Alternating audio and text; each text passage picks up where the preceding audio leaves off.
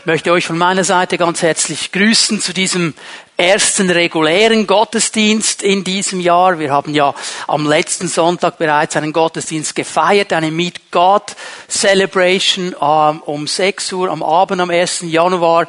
Und ich habe im Rahmen dieses Gottesdienstes ein paar Dinge kommuniziert und mitgeteilt, die der Herr mir aufs Herz gelegt hat, die sich in meinem Geist bewegen, von denen ich glaube, dass sie wichtig sein werden für dieses Jahr 2017. Und ich möchte dich ermutigen, wenn du nicht dabei sein konntest, dir das über die Homepage runterzuladen, anzuhören.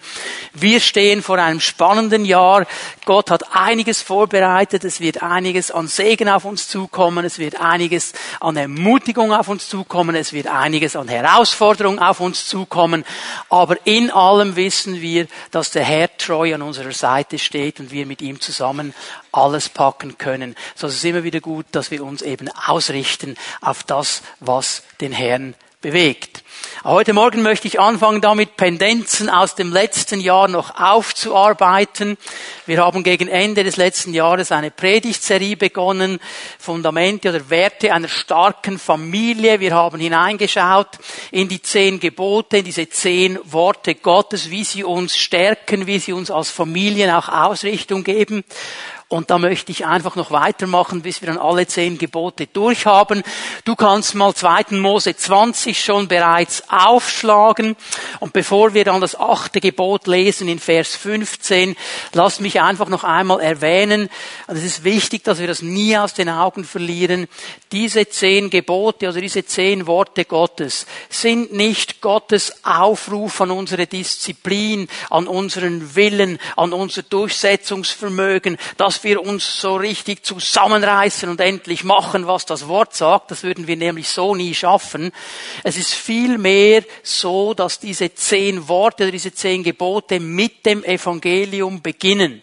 Denn bevor das erste Gebot kommt, macht der Herr eine Sache ganz klar und er sagt uns, ich bin der Herr, dein Gott, der dich erlöst hat aus dem Sklavenhaus, aus Ägypten und da herausgeführt hat.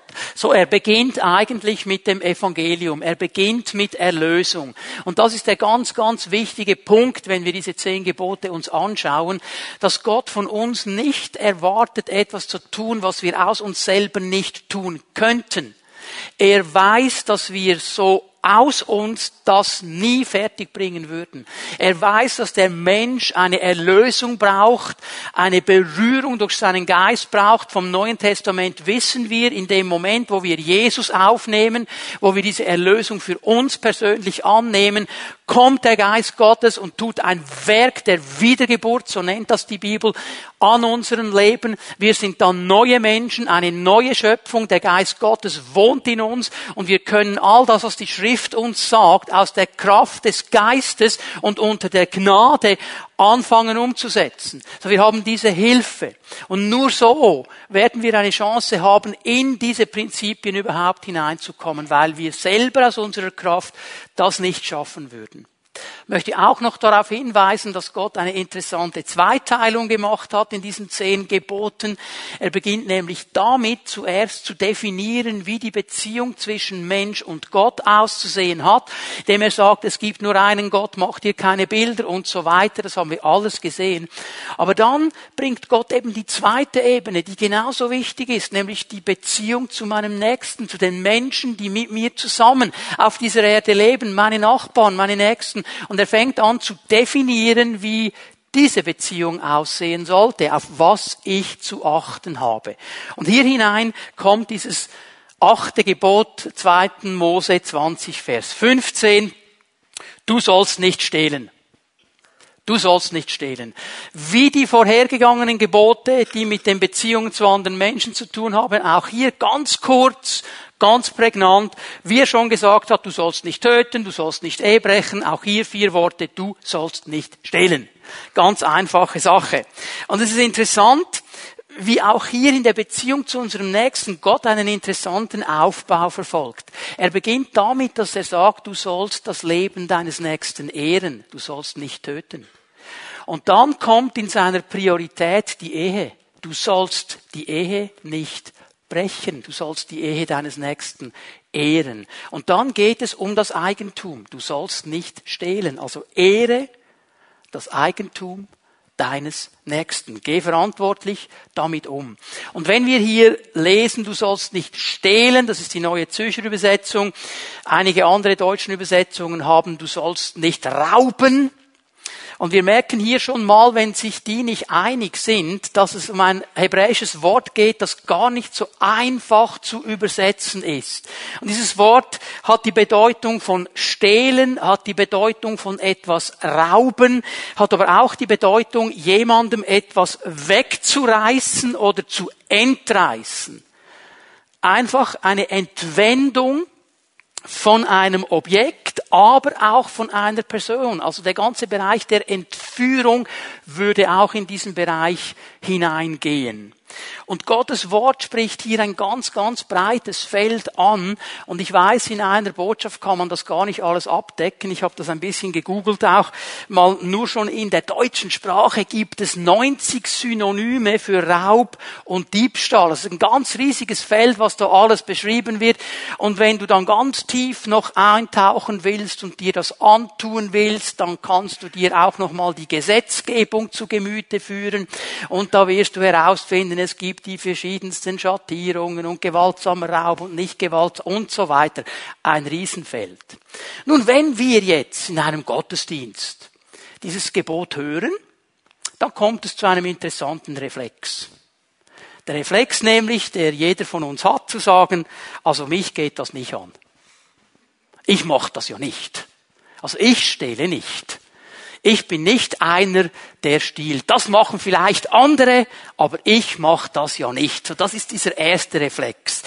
Und wenn wir jetzt aber miteinander einen genauen Blick in die Bibel werfen und mal versuchen, ein bisschen abzustecken, von was Gott spricht, dann könnte es wahrscheinlich so sein, dass Gott uns das Gegenteil aufzeigt dass wir nämlich auch als Menschen, die sagen, wir sind mit Jesus unterwegs und wir wollen das tun, was er sagt, vielleicht in einem einen oder anderen Bereich in eine Grauzone hineingekommen sind.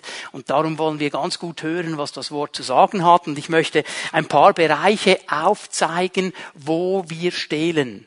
Also die anderen. Ich ja nicht, aber die anderen. Okay, wo, wo wird gestohlen? Wo wird gestohlen? Die Bibel hat hier einige Bereiche, die sie erwähnt, und ich möchte mal beginnen mit einem Bereich Betrug. Betrug ist eigentlich Diebstahl. Betrug kann man definieren als einen Vorgang, wo jemand einer Person absichtlich die Unwahrheit sagt oder etwas vortäuscht, um sich materielle Vorteile zu verschaffen. Also ich erzähle nicht die Wahrheit oder ich täusche irgendetwas vor, weil ich von dir Geld will, weil ich von dir etwas will. Ich will dein Material. Und ich bin nicht ehrlich, weil ich weiß, wenn ich ehrlich bin, bekomme ich das nicht. Das ist der Bereich des Betrugs. Und hier hat die Bibel sehr, sehr viel zu sagen. Ich gebe euch mal eine Stelle aus dem Alten Testament, Amos 8, Vers 5, der zweite Teil dieses Verses. Wir werden es mal lesen miteinander und dann werde ich kurz erklären, um was es geht. Das sind diese Händler hier in Jerusalem, die sagen, dann machen wir das Epha kleiner und den Schekel größer und fälschen die Waage für den Betrug. Also wir manipulieren die Gewichte, das wurde damals ja alles abgewogen, dass der Kunde das Gefühl hat, er kauft jetzt ein Kilo, dabei bekommt er nur 850 Gramm. Aber weil ich die Waagsteine ein bisschen abgefeilt habe, merkt der das nicht und ich betrüge ihn. Er bezahlt mir eigentlich zu viel. Musste ein bisschen schmunzeln über diese Händler, weil im ersten Teil des Verses sagen sie etwas Interessantes. Sie sagen, wir können nicht warten, bis die Neumondfeier vorbei ist. Und sobald die Neumondfeier vorbei ist, dann werden wir mit unserem Betrug weitermachen. Und ich musste so daran denken, dass es ihnen gleich geht, wie es vielen Christen heute geht. Wir machen so eine Zweiteilung in unserem Leben zwischen geistlichem Bereich und natürlichem Bereich. Also es gibt die Momente, wo ich geistlich bin, im Gottesdienst, in der Hauszelle, was auch immer. Und dann gibt es das Natürliche, der Rest meines Lebens, wo ich arbeite und so weiter. Und genau das haben die eigentlich gesagt. Also, dass sie an einem Neumondfest, das war ein religiöser Feiertag, nicht betrügen, das war ja schon klar. Das machen wir doch als gute Juden nicht, als gute religiöse Menschen. Aber wenn das Fest vorbei ist und ich wieder im natürlichen Modus bin, dann kann ich wieder voll loslegen Das kann man ja gut teilen. Nein, kann man nicht kann man nicht. Wenn du Jesus nachfolgst, wenn wir ihm gehören, dann sind wir immer geistliche Menschen. In allem, was wir tun, in jedem Bereich, wo wir drinstehen. Es gibt diese Zweiteilung nicht. Und diese Menschen, die haben betrogen. Und auch heute kennen wir diesen Bereich des Betruges nur zu gut. Ich denke mal ähm, an die Handwerker. Ich will niemandem zu nahe treten, aber du machst eine Renovation, du machst einen Umbau, der Handwerker kommt, es gibt so einen Kostenvoranschlag, du siehst irgendwo ähm, einen Betrag und dann äh, sagst du, oh, kann ich gut rechnen, machen wir so und dann plötzlich, wenn alles vorbei ist, kommt eine Rechnung, die viel, viel höher ist. Weil ganz, ganz klein unten in deinem Vertrag, du hast das nicht mal gesehen, stand noch diese kleine Klausel, dass es unter Umständen unvorhergesehene Ereignisse gibt, die das verteuern würden. Und die sind plötzlich in einem extremen Ausmaß da. Und du fühlst dich ein bisschen betrogen. Ein Verkäufer, der dir das Grüne über den Klee lobt und dir alles vom Himmel herab erzählt, weil er etwas verkaufen will und genau weiß, das ist es nicht. Das ist Betrug. Und unsere Werbung, die wir heute kennen, die ist ja hochaktuell in diesen Bereichen. Es gibt zum Beispiel ein Getränk, das verleiht Flügel. Ich, ich bin ehrlich, die Leute glauben ja, was in der Werbung kommt. Oder? Ich bin ehrlich gesagt erstaunt, dass noch nie jemand von einem Dach gesprungen ist, nachdem er diesen Drink getrunken hat und das testen wollte. Oder eine Batterie, die läuft und läuft und läuft und läuft und läuft. Wenn du die einmal kaufst, dann läuft die immer. Und ganz frustriert merkst du, sie läuft auch nicht immer. Das ist das, gesagt wird in der Werbung. Oder dann hast du dieses Hotel gebucht. In einem belebten Viertel der Stadt. Und der Verkäufer da im Reisebüro hat gesagt, hey, das ist ein cooles Hotel für dich, bist ein junger, dynamischer Mensch, das ist so voll im belebten Viertel, mittendrin im Zentrum, cool. Und dann kommst du an in New Delhi und merkst, du bist neben der größten Autobahnkreuzung von ganz New Delhi. Das ist mehr als nur belebt, sage ich dir. Und da möchtest du nicht sein. Oder dieses gemütliche Bungalow, das du gebucht hast.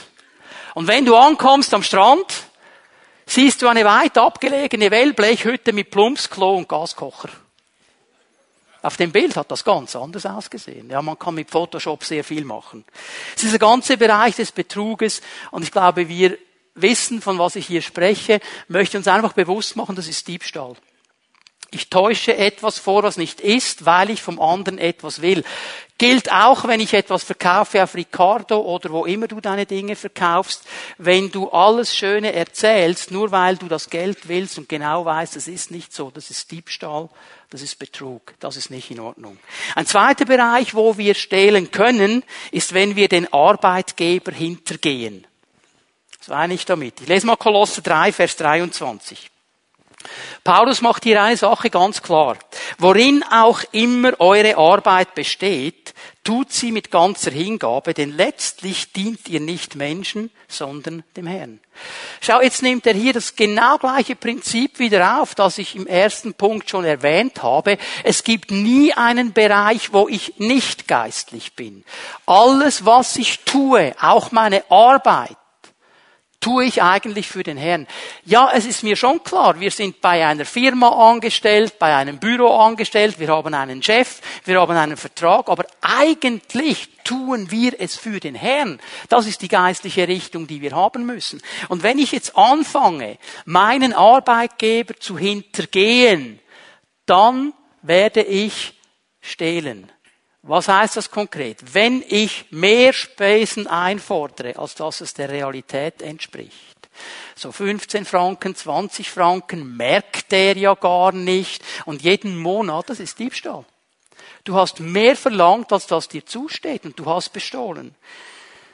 Wenn du Material mit nach Hause nimmst, die haben ja so viele Kugelschreiber, kann noch ein paar nach Hause nehmen oder Top-Tacker oder äh, Klebemittel, was auch immer. Wenn du deinen Chef nicht gefragt hast und die Erlaubnis hast, das ist Diebstahl.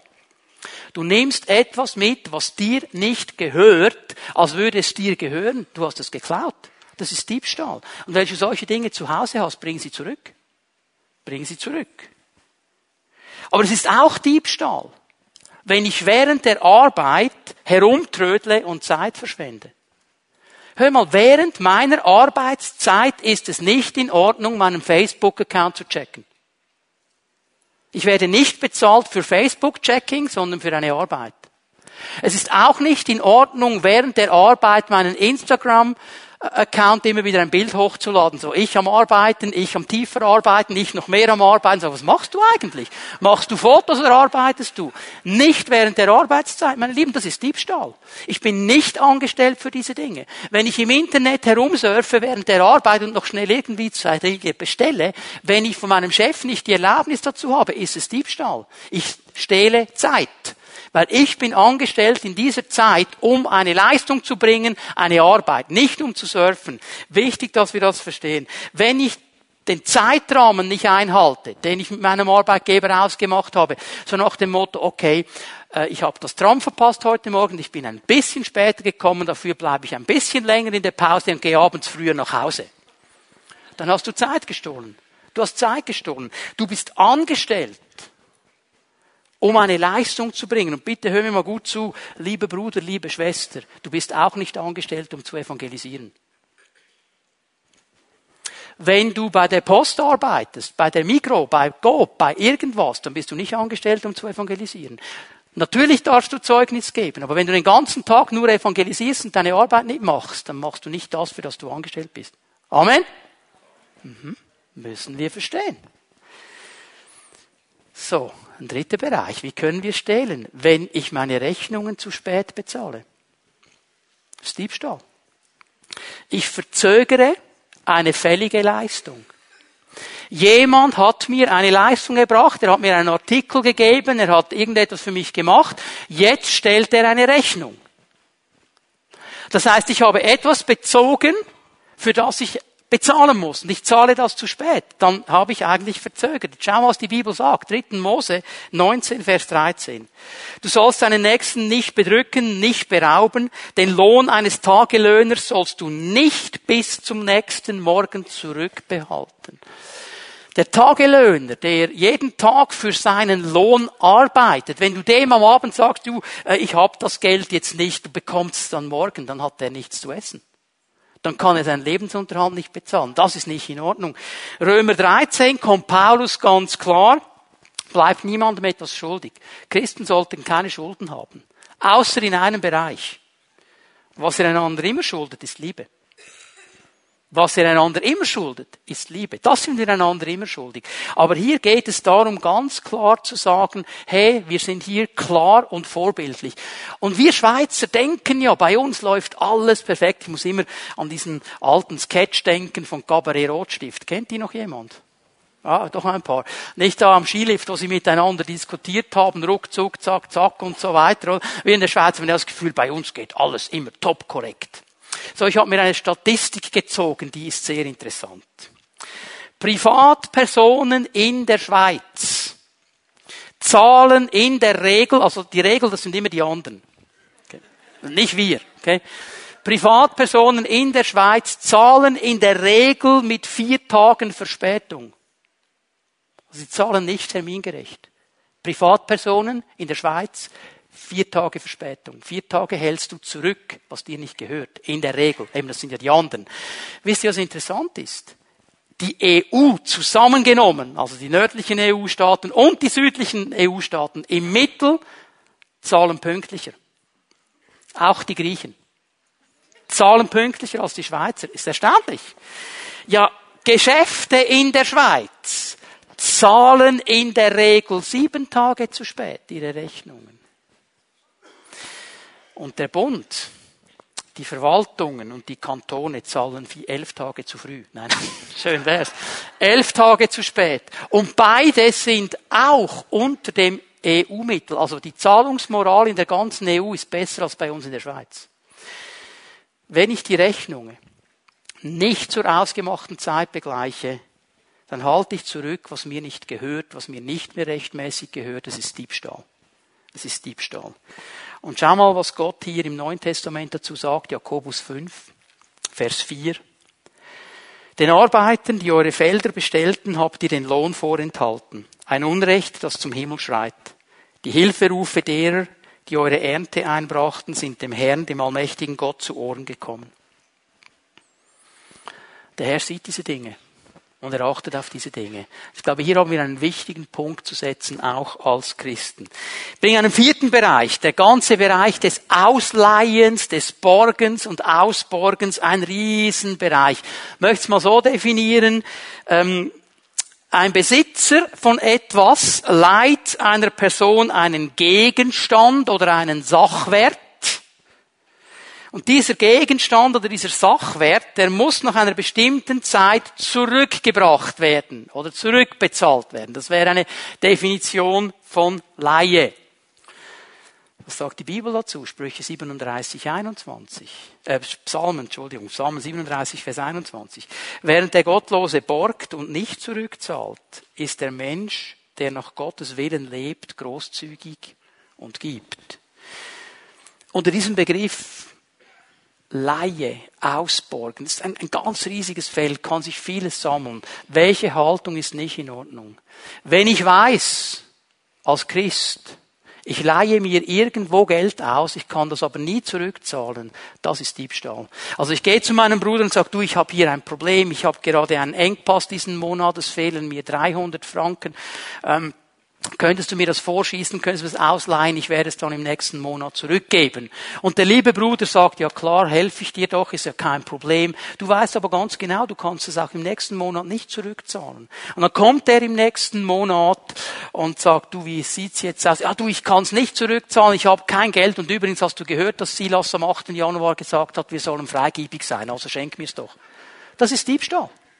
Du hast dir etwas erschlichen das dir so nicht zusteht. Das ist nicht in Ordnung.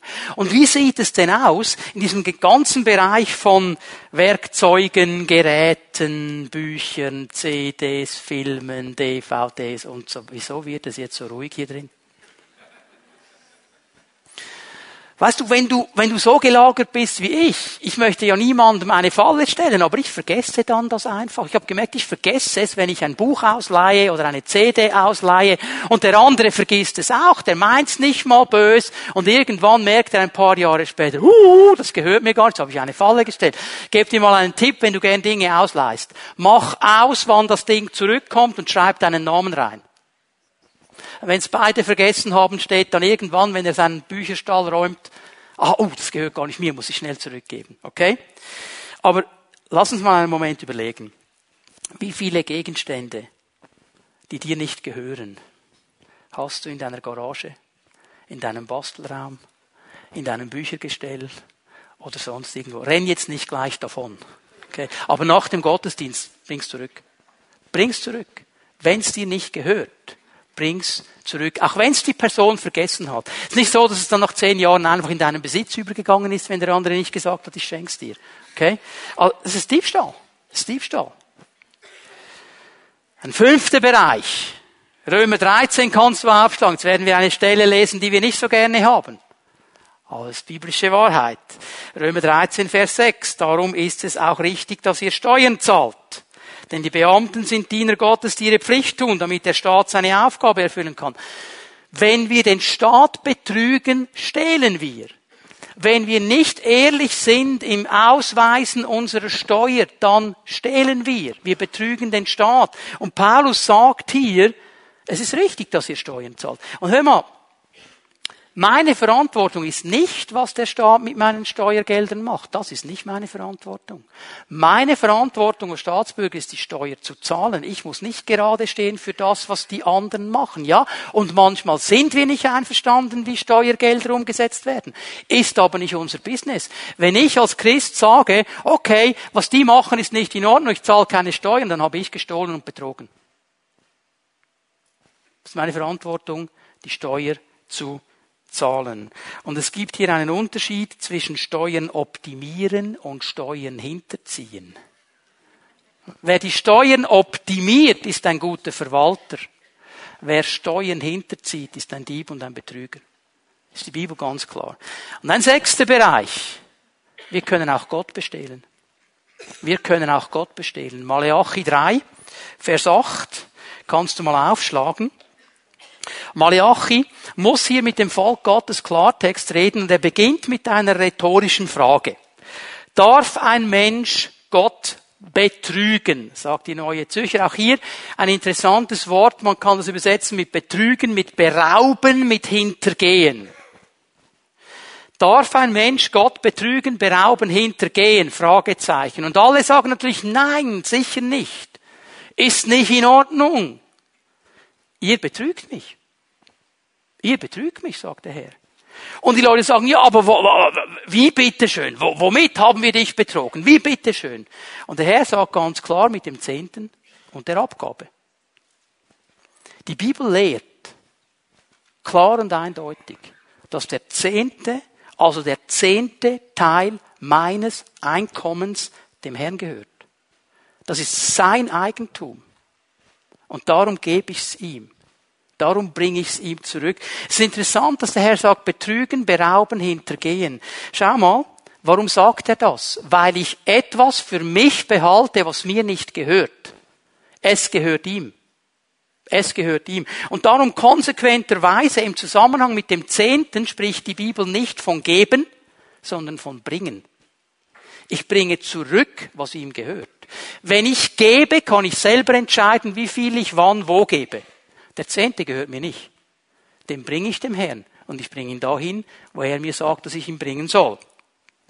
Hier müssen wir eines verstehen. Und wir müssen das immer wieder klar verstehen. Alles, was ich habe, alles, was ich besitze, alles, was ich an Einkommen generiere, das heißt, wenn ich eine Gabe habe, eine Tätigkeit habe, wenn ich etwas gut kann und damit Einkommen generiere, das habe ich alles nur von Gott und habe ich alles nur durch ihn. Das ist nicht meine eigene Stärke, meine eigene Kraft, mein eigenes Talent. Das ist alles von Gott. Und darum gehört ihm auch alles, weil er die Quelle ist. Aber aus Dankbarkeit, weil er mein Gott ist, weil er mein Herr ist, gebe ich ihm zehn Prozent zurück, weil es ihm eigentlich gehört, weil er sagt, das ist mein Teil. Die Bibel nennt es Zehnten oder Erstlingsfrucht. Lass uns mal ganz schnell 2. Mose 13 aufschlagen. Das ist eine interessante Aussage von Mose hier. 2. Mose 13, Vers 14. Beim Auszug von Ägypten. Mose weist darauf hin, und wenn ihr dann ankommt in diesem Land, das von Milch und Honig fließt, dann sollt ihr dieses Prinzip leben. Zehnte Erstlingsfrucht. Dann gebt ihr die Erstlingsfrucht. Und ihr gebt sogar von allem, was geboren wird, das Erstgeborene mir. Und wenn dann, und jetzt kommt Vers 14, dein Sohn dich künftig fragt, weil der Sohn, der ist ja clever. Jetzt sagt er ja, Moment mal, wir sind Schafzüchter. Mein Vater, immer das erstgeborene Schaf, das bringt er dem Herrn dar. Da sind fünf auf die Welt gekommen. Eines bringt er dem Herrn dar, dann haben wir ja nur noch vier. Aber wir sind ja Schafzüchter. Das ist doch nicht logisch. Papi, wieso machen wir das? Ist eine berechtigte Frage. Mose hat gewusst, dass die kommt.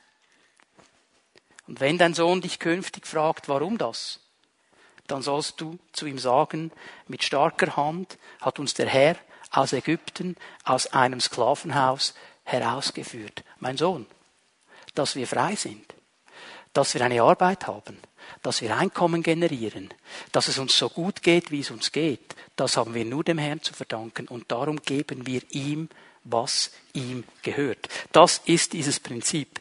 Ich hätte nichts ohne ihn. Darum gebe ich ihm die Erstlingsfrucht, die ihm gehört. Ein Pastor, der hat dasselbe gemacht, wie ich es hier seit einiger Zeit mache. Er hat angefangen, die zehn Gebote durchzupredigen am Sonntagmorgen. Und dann hat er Folgendes erlebt. Nach jedem Gottesdienst ist ein lieber Bruder gekommen und hat ihm auf die Schulter geklopft im Foyer und hat gesagt, Pastor, das war genial. Diese Predigt war so genial. Du hast das Wort gepredigt. Das war so cool. Beim ersten Gebot, beim zweiten Gebot, beim dritten Gebot, beim vierten Gebot, bis das achte kam. Nachdem die Predigt fertig war zum Thema Du sollst nicht stehlen, ist er auf ihn los im Foyer wie eine Furie. Und hat gesagt, jetzt hast du sieben Sonntage das Wort gepredigt. Und jetzt, wenn es um Geld geht, predigst du deine Meinung. Mhm. Es wird persönlich. Es wird persönlich. Und das Wort Gottes ist persönlich. Es ist persönlich. Weißt du, wir sprechen gerne über die Sünde der anderen. Wir sprechen gerne darüber, was die anderen falsch machen oder tun sollten, was man sollte. Aber wenn es um uns geht, dann ist es plötzlich deine Meinung.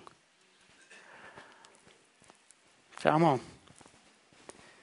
Verstehen wir, realisieren wir, dass Gott das nicht gut findet, wenn wir irgendein Gebot brechen. Auch nicht das achte. Das findet er nicht sympathisch.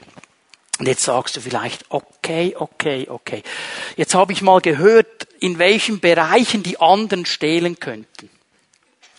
Ich mach's ja nicht, aber die anderen, oder? Ja, ja, aber wie könnte man, gibt es ein Gegenmittel? Gibt es irgendwie eine Hilfe? Gibt es etwas, das ich einbauen könnte, dass ich denen sagen könnte, dass sie es nicht mehr machen? Jawohl, gibt es. Ich nenne es mal so, den Lebensstil der Ehrlichkeit. Wenn wir anfangen, einen Lebensstil der Ehrlichkeit aufzubauen, dann sind wir nicht in der Gefahr, in diese Bereiche hineinzugehen. Das ist das beste Gegenmittel gegen Diebstahl, gegen Betrug, gegen Raub. ich möchte euch mal vier Gründe aufzeigen, oder vier Punkte aufzeigen, warum es sich lohnt, eben so einen Lebensstil aufzubauen. Der erste Punkt ist ein ganz einfacher. Gott sieht alles. Gott sieht alles. Warum stehlen Menschen? Warum betrügen Menschen? Weil sie denken, es merkt es niemand, es sieht es niemand, oder? Ich habe ein lustiges Video gesehen diese Woche. So eine äh, öffentliche Videokamera auf einem großen Platz und der war voll von Leuten. Und dann hast du gesehen, wie sich so hinten einer anschleicht und seinem Vordermann das Portemonnaie klauen wollte. In diesem Gewühl hätte der das gar nicht gemerkt. Du siehst, wie der kommt und anschleicht. Und plötzlich realisiert der, da ist eine Videokamera und läuft weg. Warum? Der andere hätte es nicht gemerkt, aber er hat gemerkt, jemand sieht mich. Menschen stehlen, weil sie das Gefühl haben, es merkt niemand. Es merkt niemand, wenn ich betrüge. Aber hör mal, Gott sieht es immer. Was haben wir alles für Argumente? Was haben wir für Entschuldigungen? So der eine sagt, es merkt eben niemand. Doch, Gott merkt's. Gott weiß es. Und die anderen, die sagen, ja, die haben eh genug. Die haben eh genug, so à la Robin Hood. Ich nehme von den Reichen und ich gebe den Armen. Aber hör mal, ich muss dich leider enttäuschen, Robin Hood ist keine biblische Figur. Der kommt in der Bibel nicht vor. Und ich würde mal in Frage stellen, ob du wirklich von den Reichen nimmst und es dann den Armen gibst. Du bist ja selber ein Armer, oder? Darum nimmst du es überhaupt. So ein Argument. Mein Arbeitnehmer nimmt mich aus. Ich verdiene viel zu wenig, dann ist das in Ordnung, wenn ich all diese Dinge mache. Ich musste an die Bergpredigt denken. Hast du den Splitter im Auge des anderen, den sehen wir sehr gut. Wie ist es mit dem Brett, das du und ich vor dem Kopf haben? Das sehen wir nicht. Und wenn du das Gefühl hast, du verdienst zu wenig für die Arbeit, die du leistest, dann ist es nicht in Ordnung, einfach zu betrügen und etwas mitzunehmen, sondern geh zu deinem Chef und führe eine Lohnverhandlung. Und versuch deinen Lohn anzupassen. Du hast einen Vertrag unterschrieben. Und in diesem Vertrag ist geregelt, wie lange du arbeitest und für welchen Lohn du arbeitest. Also sprich nicht den Vertrag, sondern sprich mit ihm. Es gibt immer wieder so diese Argumente, wir vergessen so leicht und so schnell, dass die wichtigste Person im ganzen Universum immer zuschaut. Und das ist Gott. Er sieht es immer. Und wir vergessen, dass wir vor ihm Rechenschaft ablegen. Es kommt der Tag, wo wir Rechenschaft ablegen. Und hör mal, an diesem Tag wirst du nicht Rechenschaft darüber ablegen müssen, ob dein Chef dir zu wenig Lohn bezahlt hat. Das muss er dann mit Gott aushandeln, wenn er zu wenig Lohn bezahlt hat. Was du Rechenschaft ablegen musst, ist, wie du mit deinem Leben umgegangen bist. Hiob 34, Vers 21 und 22. Seine Augen wachen über den Wegen des Menschen und er sieht alle seine Schritte. Es gibt kein Dunkel und keine Finsternis, wo Übeltäter sich verbergen können. Ich kann Menschen hintergehen, ich kann den Staat betrügen, ich kann meinen Versicherungsagenten bestehlen, die Versicherung. Als wir diese große Überschwemmung hatten vor vielen, vielen Jahren im Wallis, habe ich da mit meinem äh, Versicherungsagenten telefoniert, weil unser Keller war auch überschwemmt. Und dann sagte ich, ich habe sie im ersten Moment gar nicht gecheckt. Dann sagte mir, ja, und haben Sie auch den Fernseher im Keller? Ich habe es nicht gecheckt. Sag, ja, nein, habe keinen Fernseher im Keller. Warum fragen Sie? Sagte, weil mir aufgefallen ist, das ganze Oberwallis hat den Fernseher im Keller. Okay. Wurde mir schon klar, auf was er jetzt hinaus will. Ich kann der Versicherung auch sagen, es war so, dabei war es gar nicht so, das ist Diebstahl. Das ist Diebstahl. Eltern, ich möchte ein Wort an die Eltern richten, es geht ja um Familie. Als Eltern werden wir nicht nur von Gott gesehen, wir werden auch von unseren Kindern gesehen. Und die schauen ganz genau hin. Darum habe ich immer wieder gesagt, lebe die Werte vor, bevor du sie vorgibst. Wir müssen vorleben. Und dann können wir vorgeben. Ich musste an ein Zitat denken von Augustinus, hat mich sehr bewegt in den letzten Tagen. Das Leben der Eltern ist das Buch, in dem die Kinder lesen.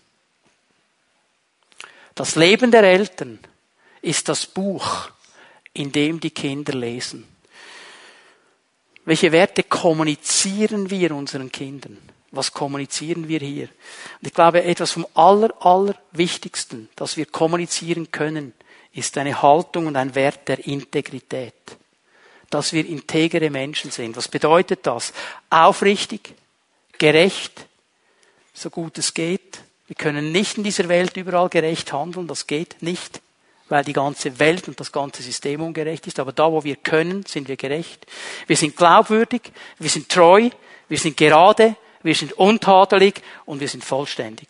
Das heißt, was wir sagen, gilt. Und das ändern wir nicht alle zwei, drei Male. Das bedeutet, manchmal Wege zu gehen, die dir nicht gefallen. Da kam doch eines unserer Kinder auf die glorreiche Idee vor vielen Jahren, so eine selbst gebastelte Mutprobe zu machen, zusammen mit einem anderen Kind aus der Gemeinde, haben sie gesagt, komm, wir gehen mal in den H&M schauen, ob wir was klauen können. Merkt's ja niemand. Schon noch blöd, dass die Eltern es gemerkt haben. Dann haben wir gesagt, ja, Schätzeli, das ist nicht so schlimm. H&M hat genug Geld. habe gesagt, so, wir zwei, wir gehen miteinander zum H&M.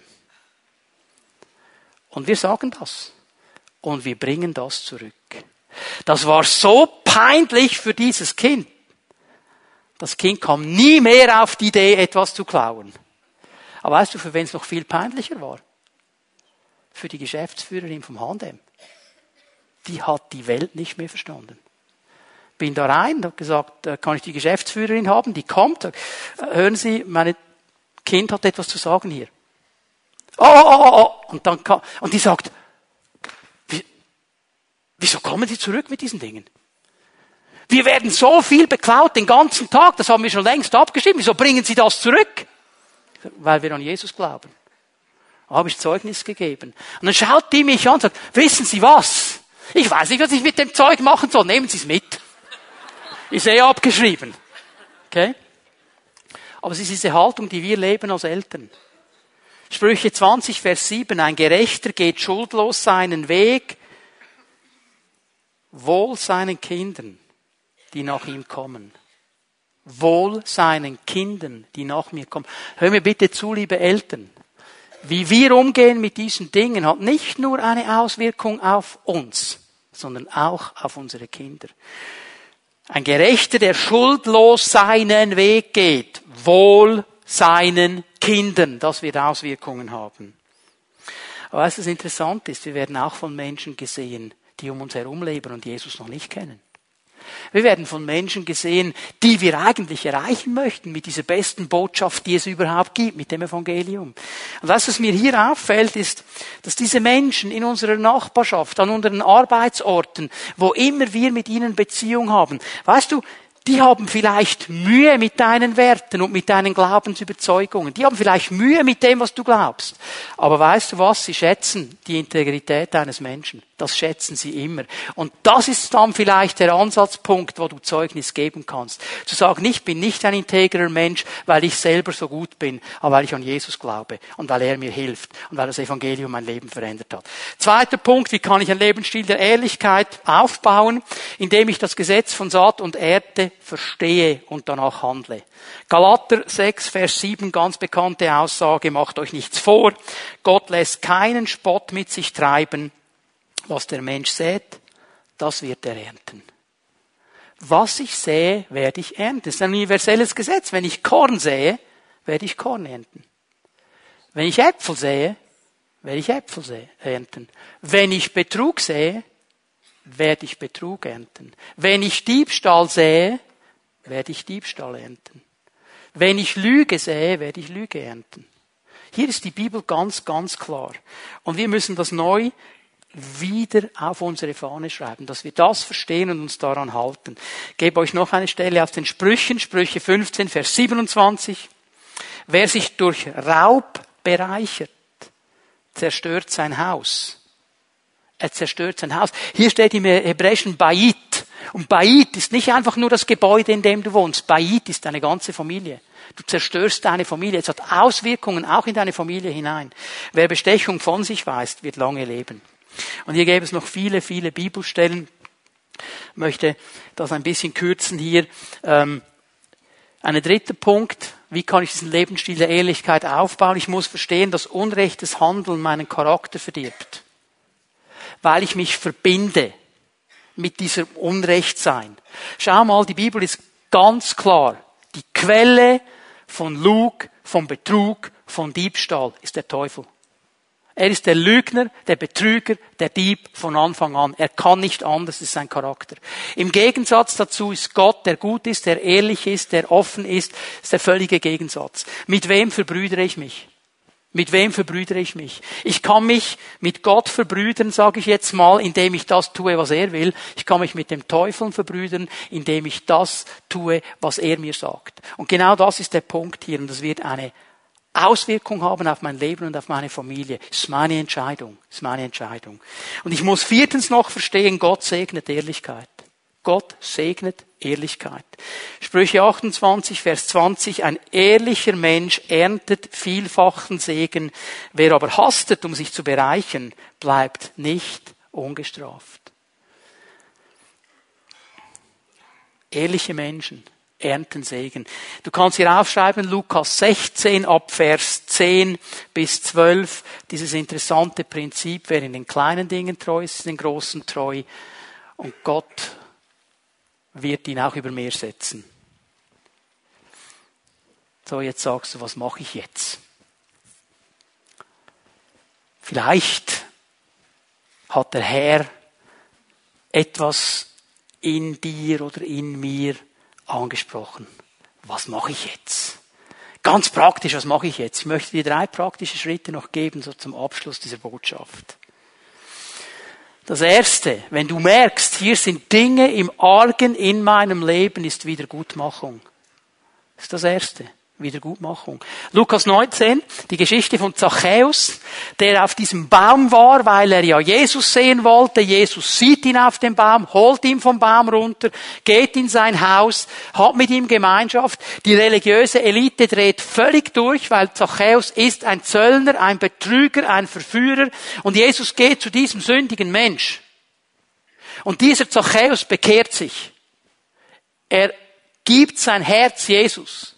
Und was sagt er als Reaktion? Das ist interessant. Wenn Jesus in unser Leben kommt, kommt eine Reaktion. Lukas 19, Vers 8. Zachäus trat vor den Herrn und sagte zu ihm, Herr, die Hälfte meines Besitzes will ich den Armen geben und wenn ich von jemandem etwas erpresst habe, gebe ich das vierfach zurück. Ich werde Wiedergutmachung leisten. Ich habe Menschen betrogen. Da ist noch etwas in meinem Haus, das mir nicht gehört. Ich werde das zurückbringen. Da ist noch eine Schuld, die offen ist, die ich nicht beglichen habe. Ich werde das zurückerstatten. Ich werde das klar machen. Ein Bruder hat mir erzählt, wie er nach seiner Lehre zurückgegangen ist an den Ort, wo er gearbeitet hat. Der hat sich in einem Hotel hat er gearbeitet. Er hat sich über die Zeit eine ganze Aussteuer an Geschirr, an teuerstem Geschirr, Weingläser, alles zusammengeklaut bekehrt sich. bringt alles zurück. Eine ganze Schachtel voll Zeugs, der Chef konnte es nicht einordnen. Das ist Wiedergutmachung. Und Jesus sagt, wahrlich, diesem Haus ist heute Heil widerfahren. Diesem Haus ist heute Heil widerfahren. Das ist das Erste. Wenn Dinge da sind, die dir nicht gehören, die du wieder gut machen musst, und ich vertraue darauf, dass der Geist Gottes dir genau zeigt, was es ist, dann tu's. Tu's heute.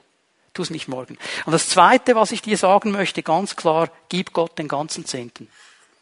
Gib Gott den Zehnten. Hör auf, ihn zu bestehlen. Wir haben gesehen, ich habe das erwähnt, es ist ein Bestehlen Gottes. Ich möchte noch eine Stelle lesen aus Malachi 3, Vers 10. Malachi 3, Vers 10. Bringt den ganzen Zehnten. Hast du gesehen, was hier steht? Bringt. Bringt. Es gehört ihm. Es gehört ihm. Ich bringe das zurück. In das Schatzhaus oder in das Kornhaus im Hebräischen, damit Nahrung in meinem Haus ist. Warum sollen wir das tun? Dieses Kornhaus, dieses Schatzhaus ist ein Bild auf die Gemeinde. Damit die Gemeinde funktionieren kann und Nahrung ist im Hause Gottes. Damit die Gottesdienste stattfinden, die Seminare stattfinden, die Kurse stattfinden, das Livestream stattfindet. Damit die Missionare, die wir ausgesendet haben, ihren Dienst tun können. Damit wir segnen können. Damit wir die Stadt verändern können. Die, um, die umgebend verändern können. Darum soll genug Nahrung da sein. Das geht nur dann, wenn wir den Zehnten dem Herrn bringen. Dann geht es. Und dann sagt der Herr noch etwas, prüf mich doch, spricht der Herr, der Herr schon, ob ich euch nicht die Fenster des Himmels öffne und zu euch Segen ausschütte bis zum Überfluss. Das einzige Mal, wo der Herr in der Bibel sagt, prüfe mich. Das einzige Mal. In diesem Zusammenhang. Warum ist das so?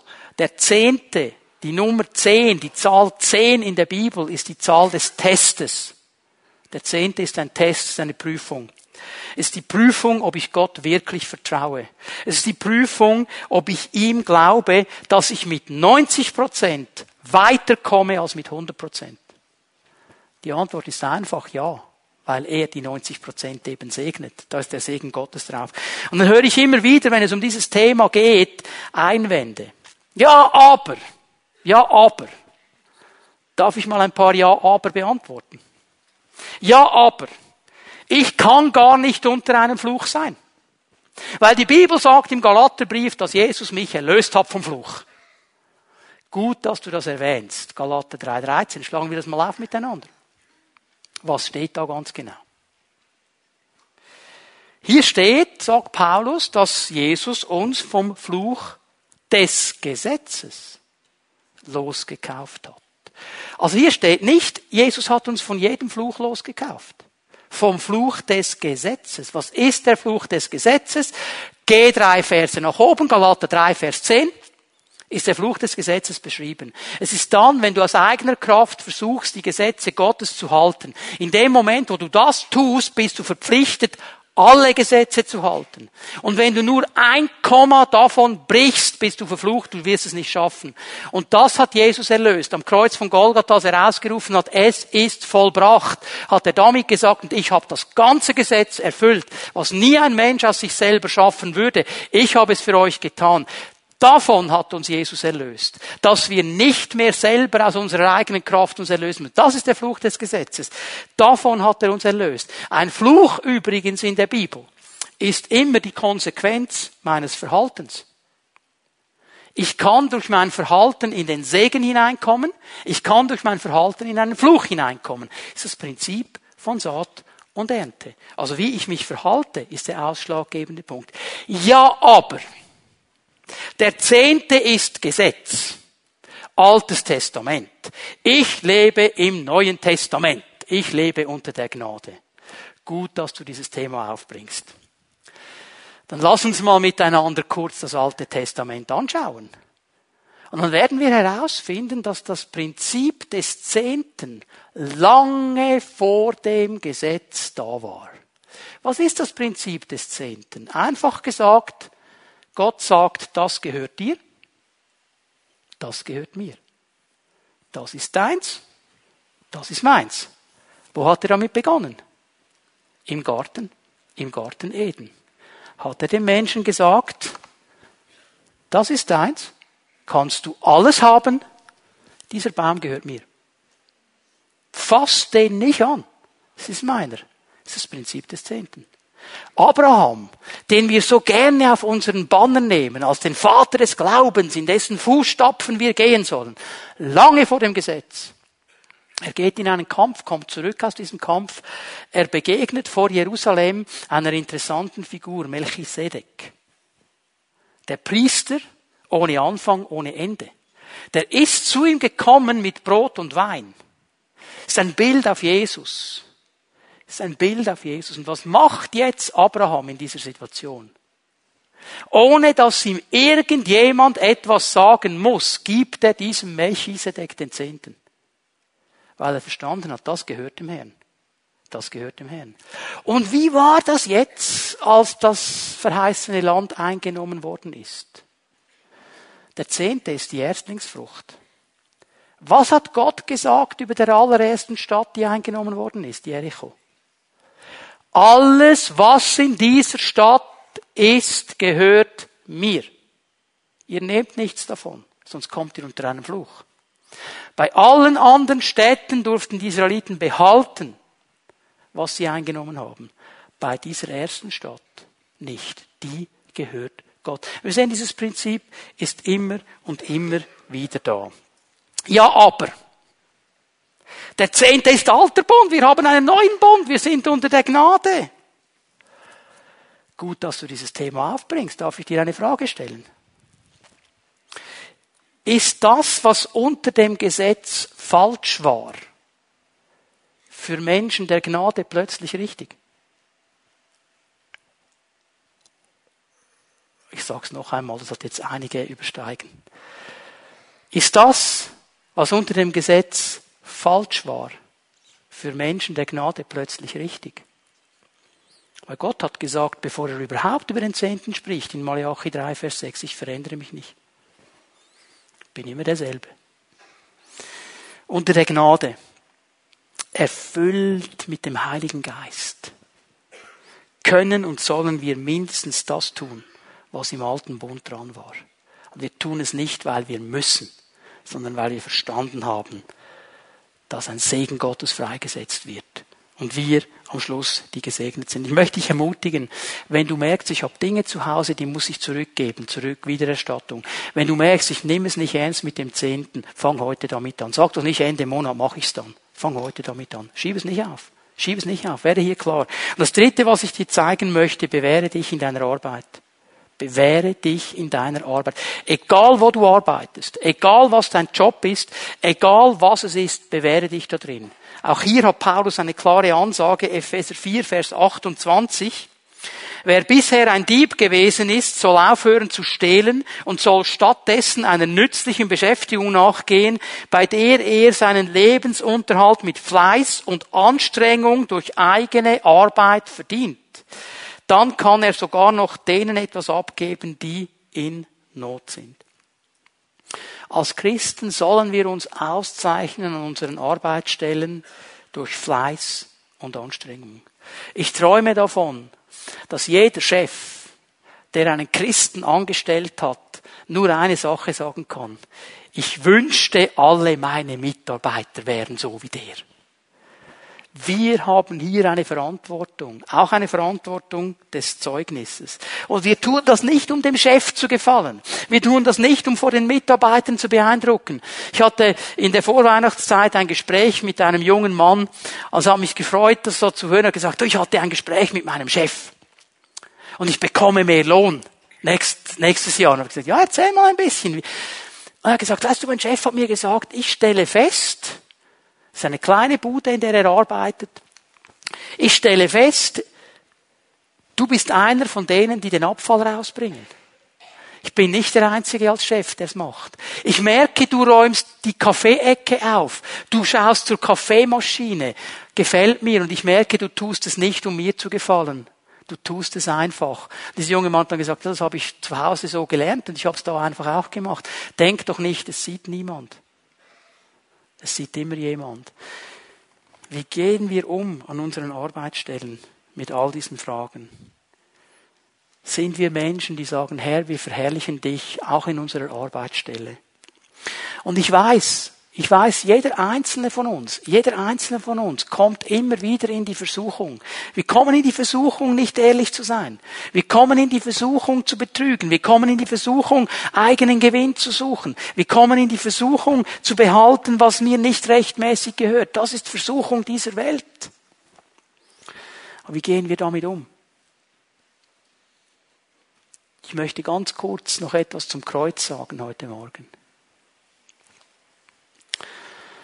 Jesus hat am Kreuz jedes Vergehen, jeden Betrug, jeden Diebstahl getragen.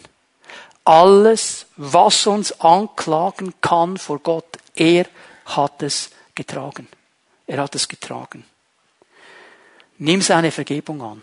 Das ist das Erste, was du tun musst heute Morgen. Bevor du hinrennst und zurückbringst, dann gehst du zu ihm und sagst, Herr, ich habe nicht richtig gehandelt, es tut mir leid. Vergib mir, reinige mich. Und dann bringst du es in Ordnung. Komm zu diesem Kreuz.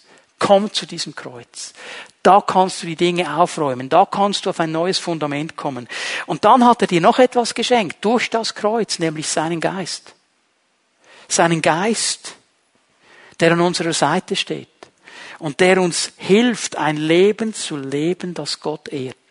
Nimm ihn in Anspruch, weil die Herausforderung wird kommen, die wird kommen, aber du kannst sie überwinden durch den Heiligen Geist, der uns gegeben ist. Darf ich euch einladen, dass wir aufstehen miteinander? Ich möchte bitten, dass die Lobpreise noch einmal nach vorne kommen.